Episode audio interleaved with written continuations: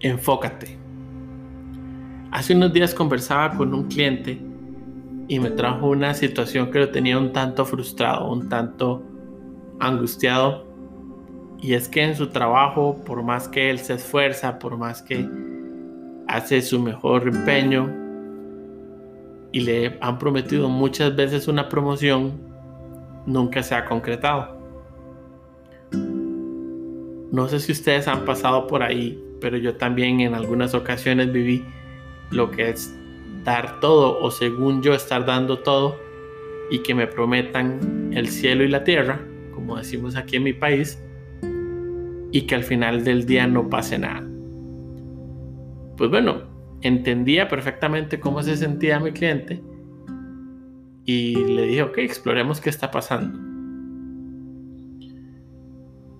Le dije que quería entender primero qué lo hacía creer a él que él ya estaba listo para un ascenso. Entonces comenzó a decirme todos los cuentos y las historias que él mismo se ha estado contando. Que él es muy bueno capacitando a la gente, que es muy bueno haciendo entrenamientos de grupos, de que cuando la gente no está llegando a la meta, él va y les ayuda y hace que, que la gente cumpla con, los, con las cuotas que tienen, y se enfocaba mucho en el yo hago esto, yo hago lo otro, pero no me hablaba de los resultados por los cuales a ellos los miden en la parte de ventas. Cuando le hice la pregunta, ¿y tus números cómo están? Me hizo una cara como de, pero ¿qué tiene que ver el número? Te estoy dando las razones del por qué quiero el ascenso, para manejar más personas, para, para ayudarles a otra gente. Y explorando un poco nos dimos cuenta que él es lo que podemos llamar media tabla. No es de los más malos, pero tampoco es de los mejores. Y explorando un poco más, comenzamos a darnos cuenta que estaba desenfocado de su propio trabajo por estar resolviendo situaciones y problemas de otra gente, de otros equipos. Y aquí quiero aclarar, soy 100% creyente que debemos trabajar siempre en equipo y que el, trabajo en equipo nos va a dar muy buenos resultados a todos. Pero también tengo claro para que el trabajo en equipo funcione, yo tengo que hacer mi trabajo bien primero. Entonces, con, este cliente comenzamos a observar qué era lo que estaba pasando, porque él tenía esa necesidad de estar pensando en, en que estoy ayudando a los demás, que yo estoy capacitándolos, que yo estoy entrenándolos, e incluso estaba desenfocándose de, de sus propios números. Y yo le decía, estás atado al ego tu necesidad de sentir que estás ayudando es ego, porque es una necesidad. Estás dejando de hacer tu trabajo por atender al ego. ¿Qué tan lejos nos puede llevar el ego que nos desenfoca de lo que es realmente importante por querer nosotros sentirnos importantes? En ese momento, cuando le mencioné el ego, pues como que no le gustó es normal, no nos gusta que nos mencionen que, que nuestro ego está jugando en contra. Pero después de conversar bastante rato sobre el tema, él llegó a entender que sí, que realmente estaba desenfocado de lo que realmente tenía que hacer y a un final logró entender que difícilmente él va a lograr tener una promoción si sus números no son, no son mejores, no son los mejores. yo le decía, yo no le daría un ascenso a alguien que no está llegando a buenos números. Por más que esté capacitando, por más que esté ayudando, por más que lo que sea, yo voy a poner arriba a la gente que tiene los mejores resultados. Y es que al final a esas personas que él está ayudando es la gente que está más abajo, que que están en apenas para llegar a la cuota, apenas para hacer lo mínimo Yo le decía, enfócate en lo tuyo y desde arriba, desde los números altos, vas a poder ayudar más.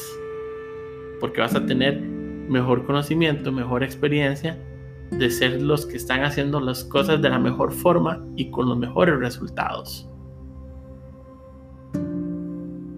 ¿Cuántas veces nos desenfocamos de lo que es realmente importante en nuestra vida, de lo que es realmente importante en nuestro negocio, de lo que es realmente importante en nuestra familia, con nuestros amigos? por estar atendiendo al ego, por estar atendiendo a factores distractores, los shiny objects, diría mi coach. Y nos salimos de lo que es realmente importante. ¿Qué tanto estamos prestándole atención a lo que me hace quedar como una buena persona, como un buen profesional? ¿Y qué tanto estamos descuidando lo que realmente demuestra que soy un buen profesional, lo que realmente demuestra que soy una buena persona. ¿Qué resultados estás obteniendo en tu vida hoy? ¿Son los que quieres? ¿Estás por encima de eso que quisieras? O sea, ¿estás teniendo resultados mucho mejores de los que esperarías? ¿O los resultados que tienes van en la dirección opuesta. Me gustaría invitarte a que te enfoques en las acciones y en los procesos que realmente van a aportarle a tu vida. Deja de estar perdiendo el tiempo en situaciones, en factores, en problemas que no generan. Enfócate en lo realmente importante. Si no sabes qué es lo realmente importante, pues si es a nivel laboral, busca ayuda de un compañero, busca ayuda de un líder de tu organización, de tu jefatura. Si es a nivel personal, puedes buscar ayuda profesional, puedes buscar ayuda de algún amigo o amiga. No importa. Si no sabes, busca. Siempre va a haber alguien dispuesto a apoyarte y ayudarte a que te orientes hacia lo que es más importante. Pero no podemos seguir por la vida desenfocados, viviendo el día a día nada más, sin darnos cuenta lo que realmente es importante y lo que realmente nos va a llevar a obtener los resultados que queremos para todos los aspectos de nuestra vida. Revisa qué está pasando. Si lo que está pasando te gusta, sigue trabajando así. Si sientes que puede mejorar, entonces analiza qué aspectos puedes mejorar de lo que estás haciendo. Pero si los resultados de lo que estás teniendo en tu vida no te gustan, enfócate y veas lo que realmente deberías hacer. Espero que estés súper bien Mando un fuerte abrazo. Saludos de tu coach, César Bolaños.